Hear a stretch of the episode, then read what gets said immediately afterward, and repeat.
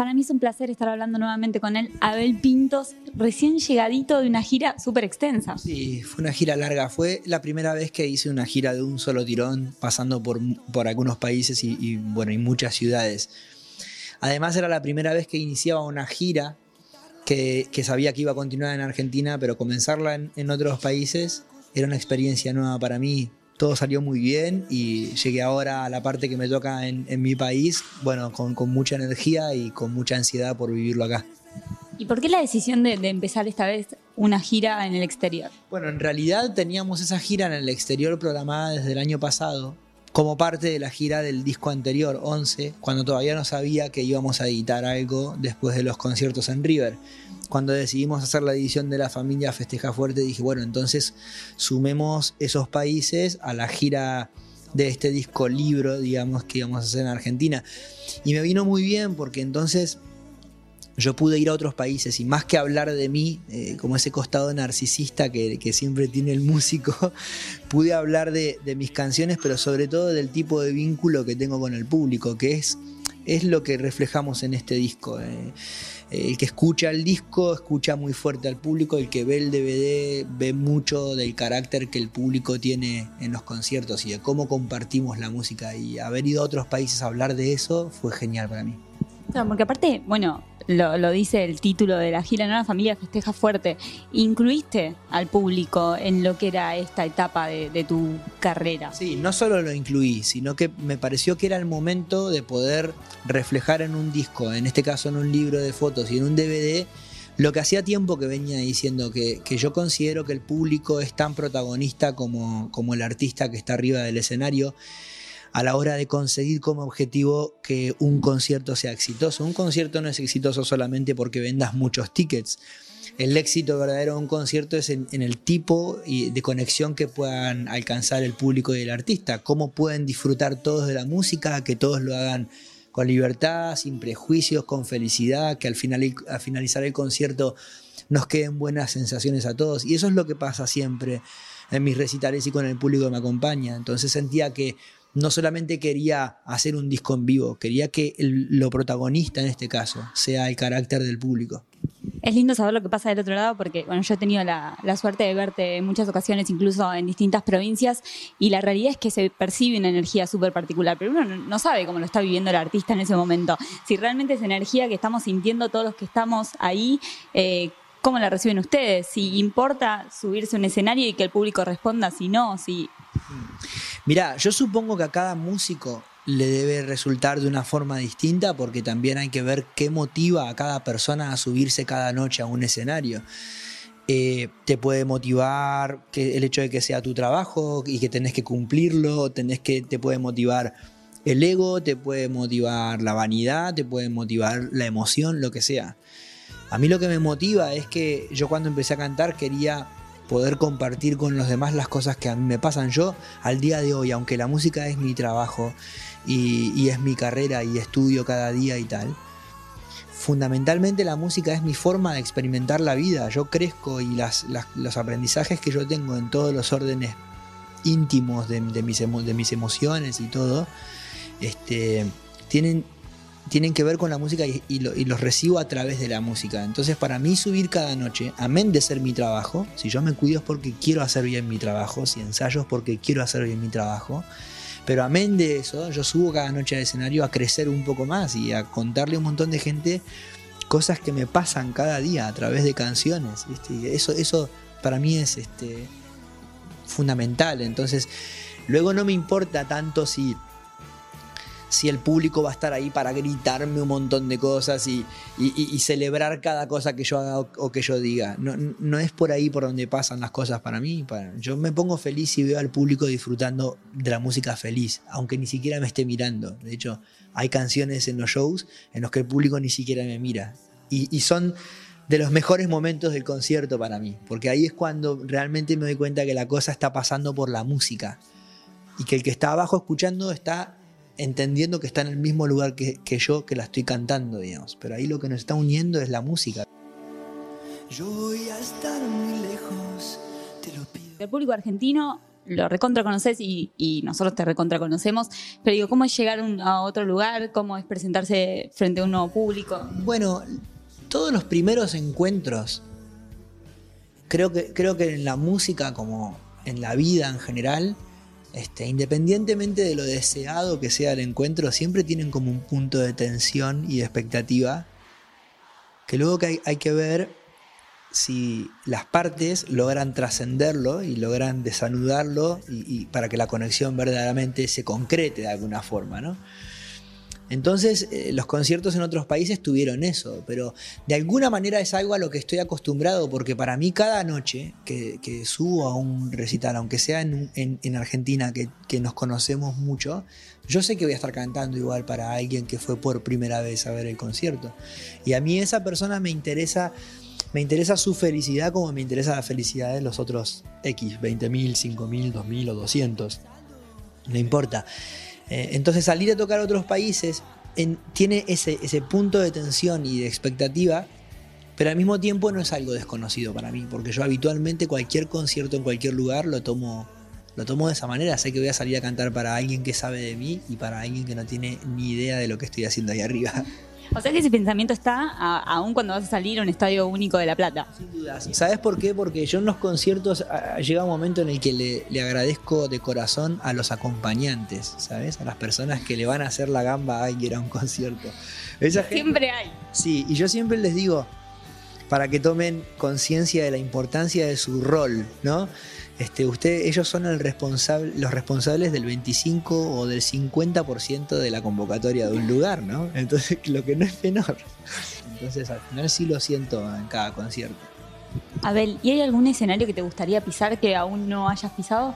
Que digas, un sueño con tocar en determinado lugar? Eh, en Argentina, decís. O, en el mundo, o en Madison Square Garden, no sé dónde. En el mundo es más fácil decirlo para mí porque, porque me queda prácticamente todo por descubrir. Pero acá en Argentina me gustaría cantar en el Teatro Colón alguna vez. Me gustaría volver a dar un concierto en, el Teatro de Ingeniero White, que fue donde grabé mi primer disco. Ingeniero White es, como la zona portuaria de Bahía Blanca, que es la ciudad donde nací. Este, me gustaría tocar alguna vez en la 9 de julio. me quedan muchas. Me gustaría tocar en Vélez, que no toqué nunca ahí. Me gustaría tocar en Racing. ¿Y en Ingeniero White nunca, nunca más? ¿Volviste? No, de hecho, a ver, volver, volver volví, volví. Cada vez que fui a Bahía, siempre paso. Me voy ahí con mi hermano en el auto y recorro las calles de mi infancia, pero pero paradójicamente en ese teatro, que es donde conocí a Raúl Lavie y le di el demo y toda la historia que ya muchos conocen y donde grabé mi primer disco y tal, eh, en ese teatro yo nunca di un concierto mío, digamos. Yo no alcancé nunca a hacer algo mío. Canté alguna vez en una compañía de zarzuela que yo cantaba cuando era niño. Canté con un coro, canté en un programa de tango, pero nunca di un concierto propio. Y, y me quedó como esa ilusión, porque me gustaría mucho poder cumplirla. Sería como cerrar un pequeño círculo ahí en mi vida.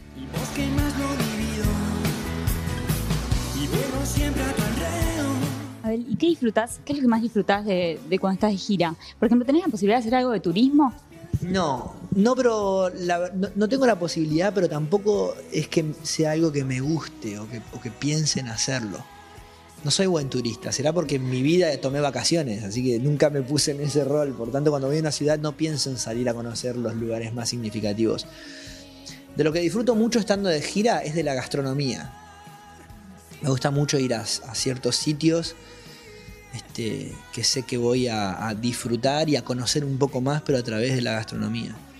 Eh, me gusta almorzar y cenar bien, no se me nota, pero es más barato vestirme en una ropa muy cara. Quedarte de comer. Sí, quedarme de comer. Eh, y después, eh, me gusta mucho todo lo que pasa en la previa de los conciertos, ¿sabes? Me gusta toda la prueba de sonido. Soy un tipo, yo voy muy temprano a las pruebas de sonido, ¿viste? Y estoy ahí, voy a las 3 de la tarde y pruebo sonido y a las 5 ya me meto en el camarín y me quedo hasta las 9 de la noche y me dicen, pero ah, falta 4 horas, a ver, volví al hotel, por favor. No, yo estoy acá, hago lo mío comparto con la gente que trabaja, con los que en cada concierto, me copa mucho. Trabajo mucho eh, la concentración, un poco ahí como del. un ejercicio un poco, eh, si se quiere, eh, mental y emocional de, tratar de estar muy consciente del momento que, estoy experimentando para que no se me para que no me pase por al lado sabes porque al final dos horas de concierto en mí se dividen en, muchos fragmentos de tres minutos. Entonces, al, final canté dos horas, pero yo nunca dejé de vivir tres minutos. ¿Se entiende? Entonces se me pasa muy rápido. Entonces yo necesito estar lo más atento posible a eso para que no me pase por al lado, para no llegar al hotel y decir, Ay, no, no, no, no, entendí nada, ¿viste? Ahora, ¿cada canción es, es, una experiencia?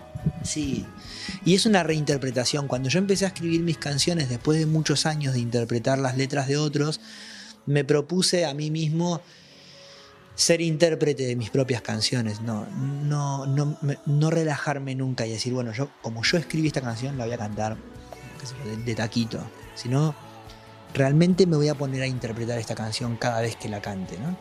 Entonces, eh, cada, noche, cada canción es un viaje para mí.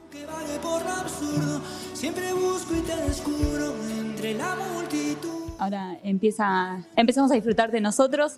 Eh, primero con estos shows en obras, estos cuatro shows que se vienen, ¿con qué nos vamos a encontrar durante esas noches? Bueno, en obras va a ser algo especial porque yo nunca invité al público a estar de pie en un concierto mío. Y eso me propone a mí la oportunidad de, ofrecer al público un, concierto conceptualmente distinto. Habitualmente mis conciertos tienen muchos momentos de introspección, en cambio en este concierto vamos mucho más a un lugar mucho más adrenalínico y, de festejo, ¿no? A, saltar, a bailar, es un repertorio por eso muy largo y muy con, con menos dinámica de, de, emociones, si se quiere, o de climas, si se quiere, pero pero con una energía mucho más sostenida ¿no? y, mucho más elevada. Este, eso va a ser en obras. Luego el resto de la gira por el país y en el estadio único el concierto, la gente va a estar sentada, va a poder elegir si estar de pie o estar ubicada. Entonces esos conciertos van a volver a ser también un poco más, a pasar por otros lugares de alguna forma. O sea que es difícil de explicarlo, pero quienes vayan a obras y hayan ido a otros conciertos se van a dar cuenta de la, diferencia conceptual, ¿viste? De cómo se vive el concierto. Y si les llega a gustar, yo voy a estar muy contento porque entonces eso me va a abrir la posibilidad de cada tanto presentar un concierto distinto, ¿no? Ahora, y te sigue sorprendiendo porque uno, uno dice, bueno, ya sabe que llena estadio, ya sabe que ya sabe la cantidad de gente que lo va a ver. ¿Te sigue sorprendiendo cuando te dicen, y ya se vendieron los cuatro shows en obras en minutos? Muchísimo, muchísimo. Mirá, muchos integrantes del público me preguntaron por qué largamos una sola función de obras. Primero, bueno, nosotros largamos una función de obras y después largamos las otras tres. Entonces me preguntaban en las redes por qué de esa manera.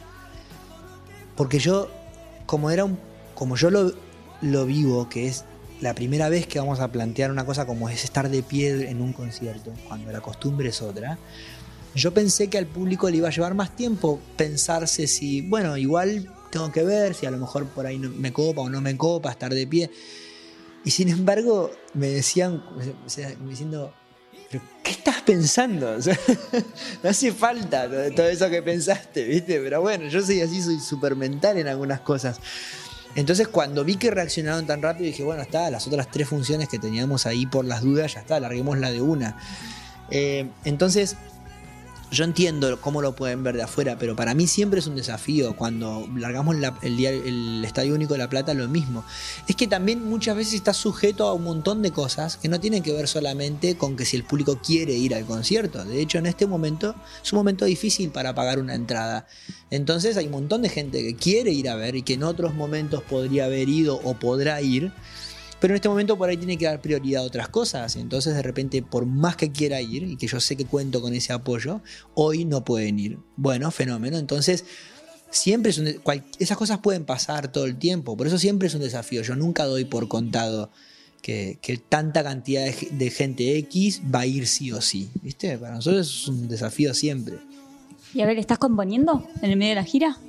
Sí, mucho. Además las giras son un momento muy creativo para mí porque como yo escribo, suelo escribir canciones cuando me siento muy conmovido y las giras cada día vivo cosas muy, muy emocionantes, así que estoy escribiendo de a poco.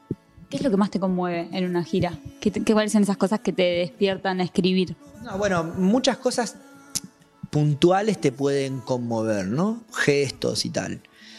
Pero el hecho de estar parado arriba de un escenario durante dos horas en un lugar donde hay igual, no sé, X cantidad de personas compartiendo toda esa energía y esas emociones y todo, todo eso es muy conmovedor, sin que tenga que ser algo concreto.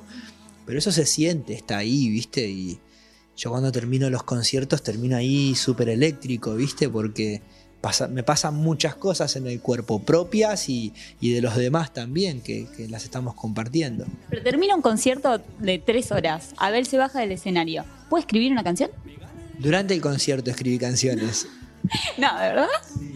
¿Y cómo hiciste para después? Eh, ¿Las guardás en la cabeza o las escribís y nosotros no nos damos cuenta? Es una ventaja para mí porque yo ninguna canción que haya escrito en mi vida la tengo escrita en papel o en una computadora. Sí.